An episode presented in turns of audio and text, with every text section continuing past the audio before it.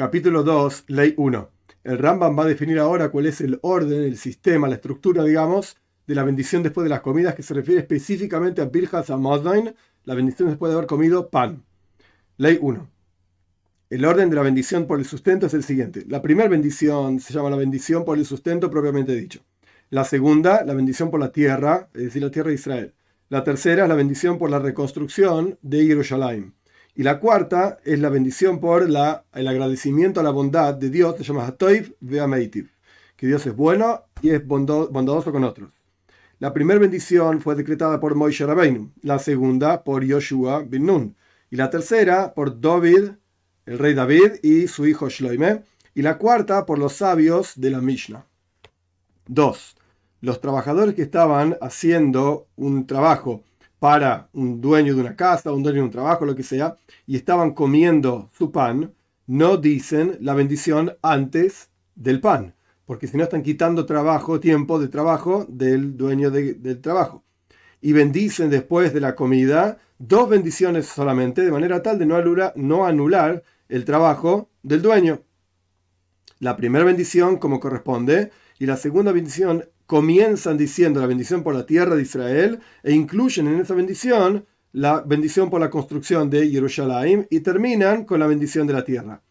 Y si estaban trabajando solamente por, el, por su comida, es decir, no les pagaban un sueldo, sino que el sueldo es la comida, o que el dueño del trabajo, el dueño de casa, estaba comiendo junto con ellos, bendicen las cuatro bendiciones como corresponde, junto, igual que todo el resto de las personas. 3 la bendición de la tierra tiene que mencionar, o sea, la persona debe decir en la bendición de la tierra el agradecimiento al comienzo y al final, y debe terminar por una, con un agradecimiento por la tierra y por el sustento. Entre paréntesis, hoy en día tenemos libros de rezo concretos, específicos, claros, y hay que decir lo que está en el libro de rezo según la costumbre de cada uno. Pero el Rama me está definiendo cuál es la ley bajo la cual se hace efectivamente ese libro de rezos. Cómo se construye un libro de rezos tiene que tener estos detalles. Y toda persona que no dijo la siguiente frase durante esta bendición, la bendición de la tierra, que la tierra de Israel es una tierra deseada, buena, amplia, toda aquella persona que no dijo esto no cumplió su obligación. Y debe mencionar también el pacto, que se refiere a la circuncisión, y la toira. Y primero hablar del pacto y después de la toira, porque el pacto este que decimos en la bendición de la tierra es el pacto de la circuncisión que fue hecho sobre ese pacto 13 pactos específicos. Aparece 13 veces en la Torá el concepto del pacto de la circuncisión. Y por la toira entera solamente se hicieron tres pactos. Por cuanto está escrito, estas son las palabras del pacto, en otro lugar, en adición al pacto que ya se hizo en Joirev, que es un lugar, y en otro lugar en la Toira, ustedes se paran hoy firmes para hacerlos pasar por un pacto. Vemos que hay tres pactos por la Torah y trece pactos por la circuncisión. Entonces, primero se menciona la circuncisión y después la Torah. Cuatro. En la tercera bendición hay que comenzar, sé misericordioso Dios nuestro Señor sobre nosotros y sobre Israel, tu pueblo, y sobre Jerusalén, tu ciudad, y sobre Zion, el tabernáculo de tu honor, es decir, tiene que decir estas palabras, o, dice Rambam, ten compasión, Dios nuestro Señor, por Jerusalén, tu ciudad, y tiene que terminar, Boine Jerusalén, que Dios construye Jerusalén, o que Dios consuela a su pueblo Israel con la construcción de Jerusalén. De alguna de estas formas tiene que terminar esta bendición. Por lo tanto, esta bendición se llama la bendición del consuelo. Y toda aquella persona que no dijo el reinado de la casa de David en esta bendición, no cumplió con su obligación. Porque este es el asunto de esta bendición, justamente, que no hay consuelo pleno excepto con el, con el retorno del reinado de la casa del rey David. 5. En Chávez, los séptimos días o en Yom los días festivos, debe comenzar con el consuelo, como dijimos en la ley anterior, y terminar con el consuelo, pero decir en el medio la santidad del día, si es Shabbat, la santidad de Shabbat, si es Yom la santidad de las festividades, etc. ¿Cómo comienza?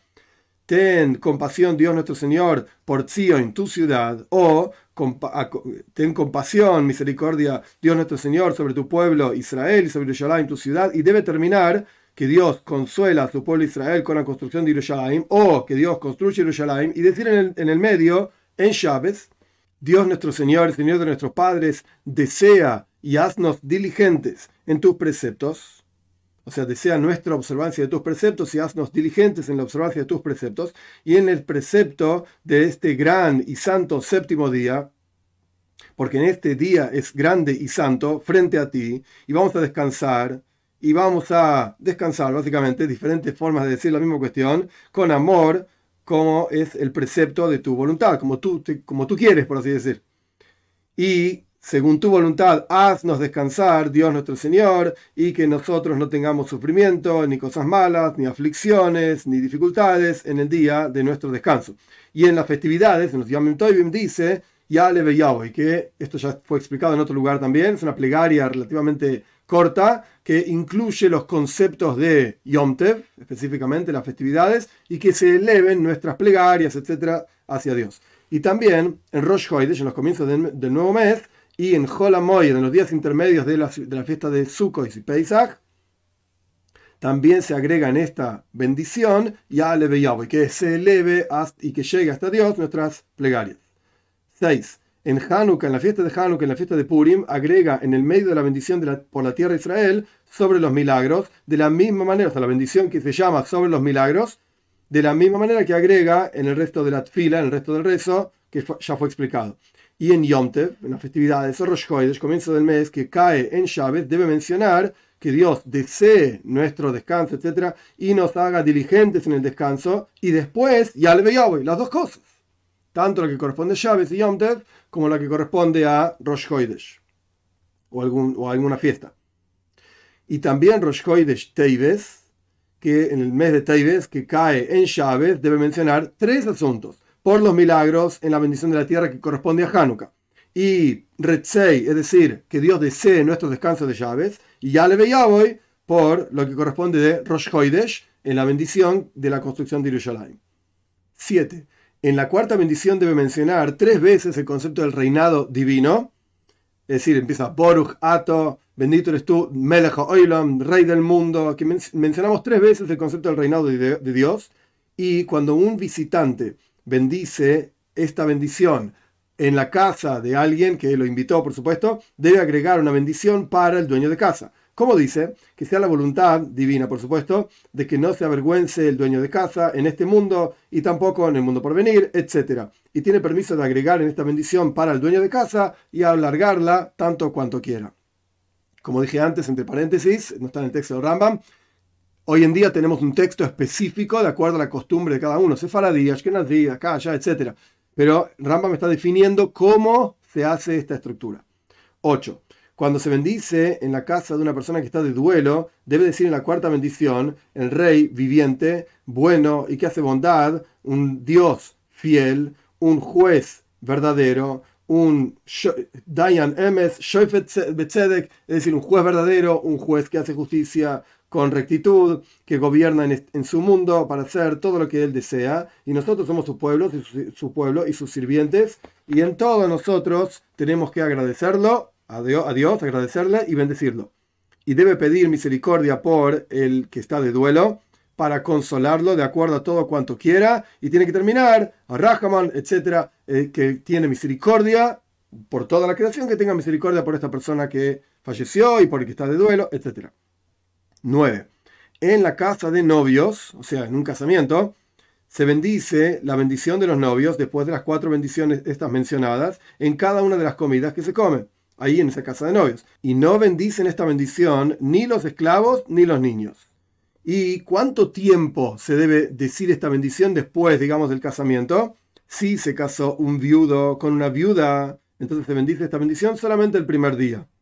Y si era un joven, o sea, un joven que nunca se casó, con una viuda o un viudo que se casó con una mujer virgen que nunca se casó, entonces se dice esta bendición siete días de fiesta. 10. Esta bendición que se agrega en la casa de los novios es la última bendición de las siete bendiciones de un casamiento, como vamos a ver más adelante en un minutito. ¿En qué caso decimos que se agrega solamente una bendición en la casa del novio? Cuando los que comían ahí, mientras estaban haciendo esas bendiciones, estaban comiendo, son las personas que comieron en el casamiento propiamente dicho y escucharon las bendiciones. Pero si los que comían ahí eran otros que no escucharon las bendiciones del, casamiento, las siete bendiciones que vamos a definir en un minuto, en el momento del casamiento, entonces se bendice para ellos, después de la bendición por el sustento, siete bendiciones de la misma manera que se bendice en el momento del casamiento. Y siempre y cuando haya 10 hombres mayores de 13 años, etc., y los novios del novio cuenta como parte de los 10. 11. Hay quienes dicen que esta ley no está en el texto de Rambam, hay quienes dicen que sí, vamos a mencionarla. 11. Estas son las siete bendiciones. Bendito eres tú, Dios, nuestro Señor, Rey del mundo, que todo creaste para rendirte honor. Esta es la primera. Segunda, bendito eres tú, Dios, nuestro Señor, que creas al hombre. Tercera, bendito eres tú, Dios, nuestro Señor, que formaste al hombre a tu imagen, a su imagen, a la imagen y forma que le definió, que Dios definió, y que preparó del hombre a la mujer, por así decir, parte del hombre, una construcción eterna, bendito eres tu Dios, que formas al hombre. Cuarta bendición, que se alegre y se regocije la estéril, se refiere a Jerusalén, en la reunión de sus hijos adentro de ella con alegría, bendito eres tu Dios, que alegras a Zion, hacia Jerusalén, con sus hijos. Quinta bendición, que se ha, al alegrarse los amigos y los amantes, como se, alegraron tus creaciones, o sea, el primer hombre y primera mujer en el Ganeid, en el paraíso, desde antaño, bendito eres tu Dios, que alegras al novio y a la novia. Sexta bendición. Bendito eres tu Dios, nuestro Señor, Rey del mundo, que creó la alegría y el regocijo al novio, a la novia. Acá diferentes palabras que representan el mismo concepto. Gila, Rina, Ditza, Hedva. Son todos alegría, regocijo, etc. Ahaba, amor, hermandad, paz, eh, amistad. Rápido, Dios, nuestro Señor, se escuchará en las ciudades de Yehuda y en las afueras de Jerusalén la voz de alegría, la voz de regocijo, la voz del novio, la voz de la novia, la voz de las fiestas de los novios en la jupa, en el palio nupcial, y los jóvenes que cantan en las, en las fiestas, bendito eres tu Dios, que alegras al novio junto con la novia, y la última bendición es la bendición del vino. 12. Si la persona se olvidó y no mencionó lo que correspondía mencionar porque era llaves durante la bendición de las comidas, del sustento, o lo que correspondía mencionar porque era Yom es decir, la santidad del día específica, más allá de la bendición de las comidas propiamente dicha. Si se acordó antes de que empezó la cuarta bendición, entonces en Shabbat debe decir el siguiente texto: Bendito eres tú, Dios, que entregó descanso a su pueblo Israel como una señal y un pacto santo. Bendito eres tú, Dios, que santificas a Shabbat. Y después continuar con la cuarta bendición.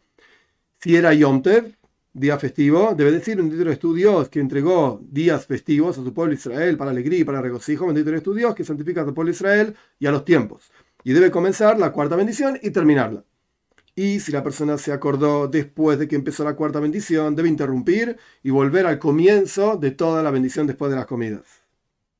Y por supuesto mencionar la parte de llaves y Yom Tev, que se olvidó. 13 en los comienzos Rosh en los comienzos del mes, si la persona se olvidó y no dijo ya le veía, voy a decir que celebre nuestra plegaria a Dios, etcétera, donde corresponde. Si se acordó antes de empezar la cuarta bendición, debe, debe, decir, bendito eres tu Dios que entregó comienzos de meses a su pueblo Israel para recordar.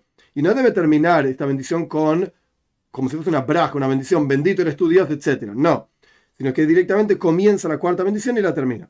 Y si se acordó después de que empezó la cuarta bendición, debe terminarla y no volver y lo mismo ocurre si era Holamoyet, es decir, los días intermedios de Pesach y Sukkot.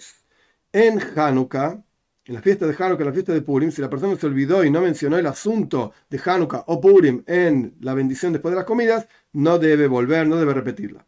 14. Una persona que comió y se olvidó y no dijo la bendición después de las comidas, si recordó esto antes de que se digiera la comida en su estómago, que la medida de esto es todo el tiempo que la persona no tiene hambre por esta misma comida que acaba de comer, se, asume que todavía no se, no se digirió. Entonces tiene que bendecir una vez más. No está seguro, tiene que decir la braja, la bendición. Si ya se digirió la comida en su estómago, entonces no debe de volver a decir la bendición. Y lo mismo ocurre si la persona no se acuerda y no sabe si dijo la bendición o no dijo la bendición, debe decir la bendición siempre y cuando no se haya digerido la comida en su estómago. Cabe destacar que esta última ley se refiere a la bendición después de las comidas, que es una, como el Rambam me explicó en el primer capítulo, es una obligación bíblica. Y la, regla en la, en es, Safek de Raisa Si, si hay una duda de una cuestión bíblica, somos estrictos y lo hacemos. Pero si Safek de no le cula, pero si hay una duda de una cuestión rabínica, ahí no lo hacemos de vuelta. Entonces, si hay una duda de si la persona dijo una bendición que correspondía decirla rabínicamente hablando, no se dice esa bendición una vez más, no vaya a ser que uno mencione el nombre de Dios en vano.